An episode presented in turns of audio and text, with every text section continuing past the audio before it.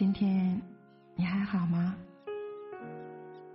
这里是思思读书吧睡前夜听，每晚十点用故事治愈情感，用声音温暖心灵。我们一起来听。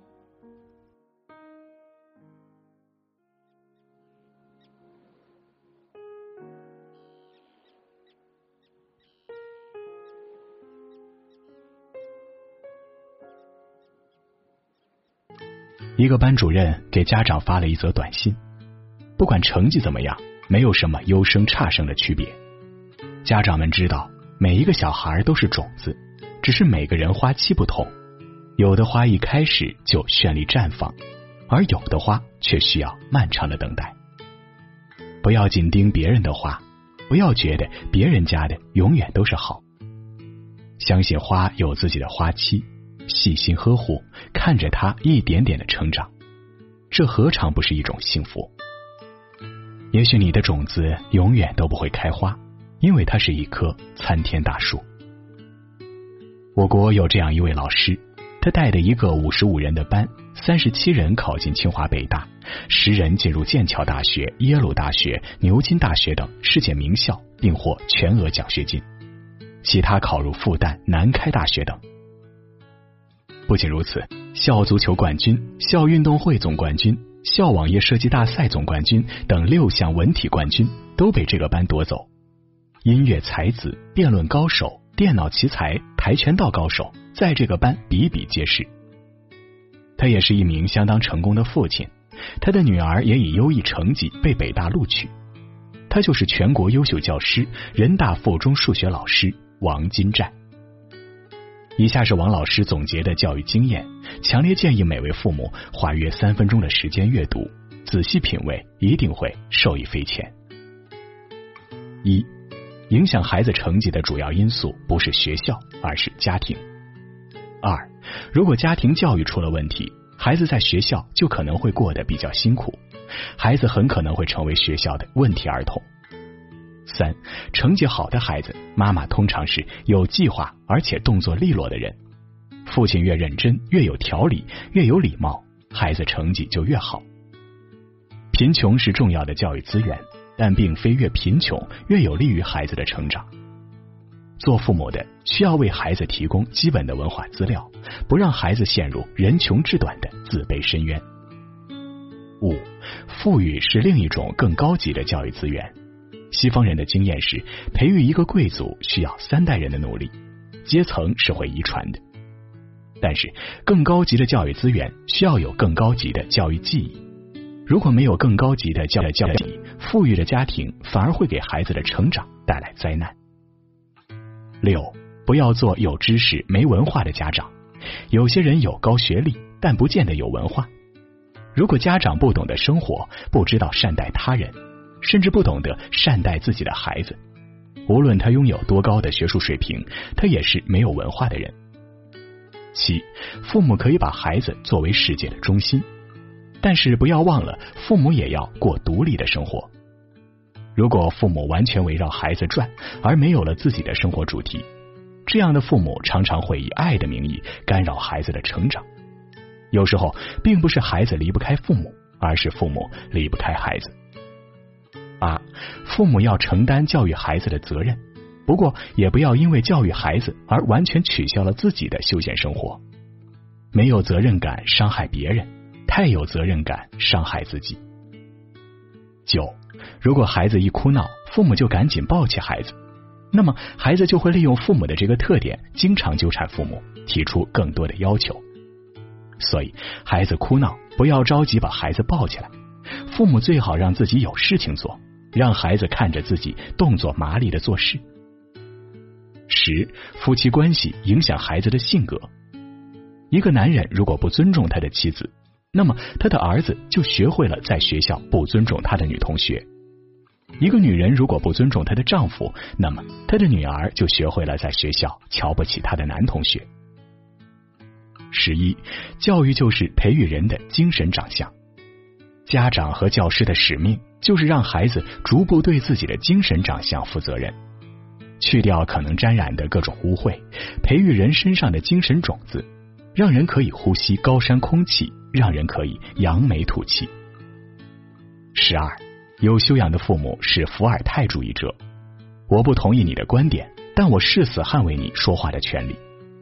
他们从孩子出生的那天就开始跟孩子讲道理，耐心的征求孩子的意见。不要指望打骂孩子就能让孩子学会服从。杀鸡给猴看的结果是，猴子也学会了杀鸡。十三，让孩子成为既有激情又有理智的人。没有激情，任何伟业都不可能善始；没有理智，任何壮举都不能善终。十四，让你的孩子成为有教养的人。有教养，从守时、排队，在公共场合不大声说话、不轻易发怒开始。十五，做人要厚道。如果你的孩子比较厚道，请不要嘲笑他的软弱。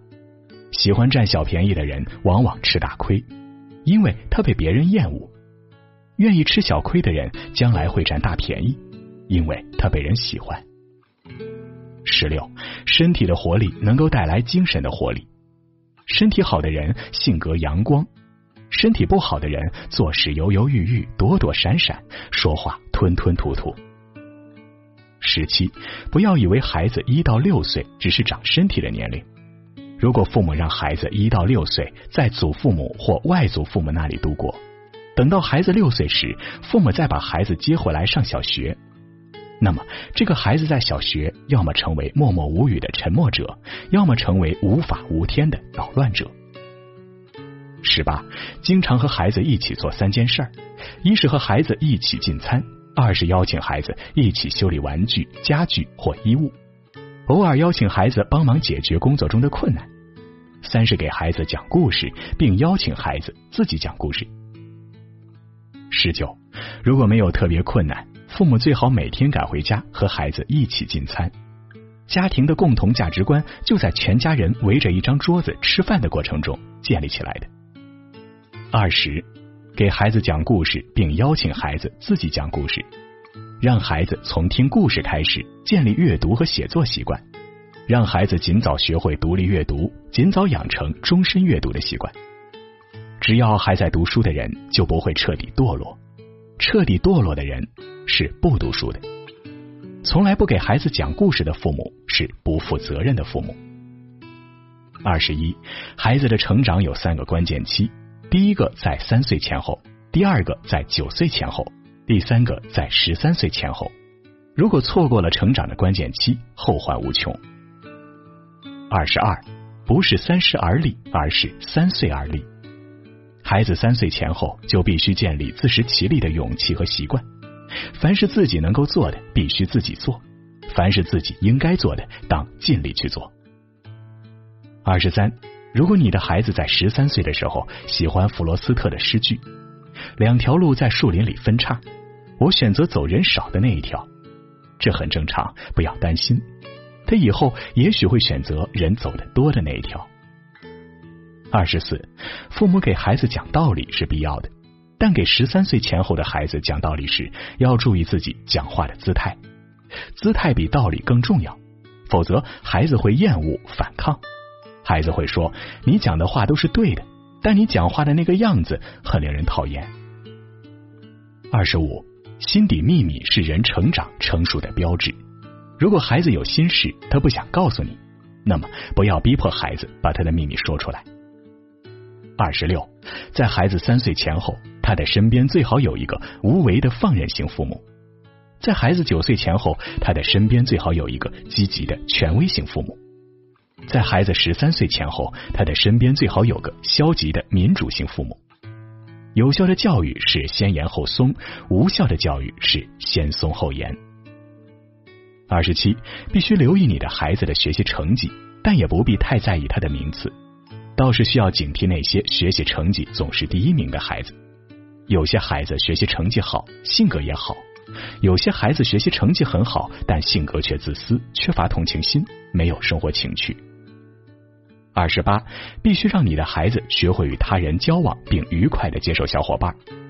如果父母对自己的邻居不满，对孩子的小伙伴也十分挑剔，或者不让自己的孩子和他们交朋友，让孩子觉得好像自己跟别人很不一样。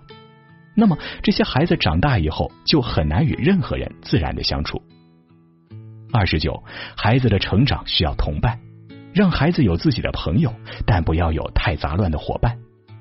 在孩子没有形成成熟的理性和判断力之前，警惕孩子沾染同伴的坏习惯。三十，让你的孩子尽早建立健康的审美观。有出息的男性一定会喜欢健康的女性。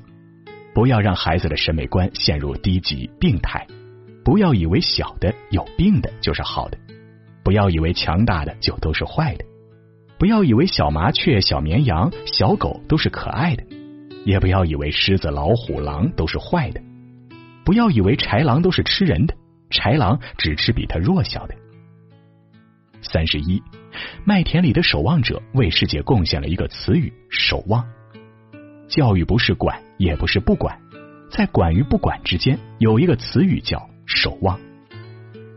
三十二，告诉你的孩子，认真听讲的孩子偶尔成绩好，认真自学的孩子永远成绩好。教育意味着一棵树摇动另一棵树，一朵云推动另一朵云，一个灵魂唤醒另一个灵魂。家长和孩子就像两棵彼此分离又相互靠近的大树和小树，大树要为小树遮挡风沙，也要给小树留下足够的空间，感受阳光，呼吸空气，这样小树才能在属于自己的空间里自由伸展、茁壮成长。太靠近大树的小树是不能长成参天大树的，而远离大树的小树却要去独自抵挡风沙。虽坚强无比，却又极易扭曲或夭折。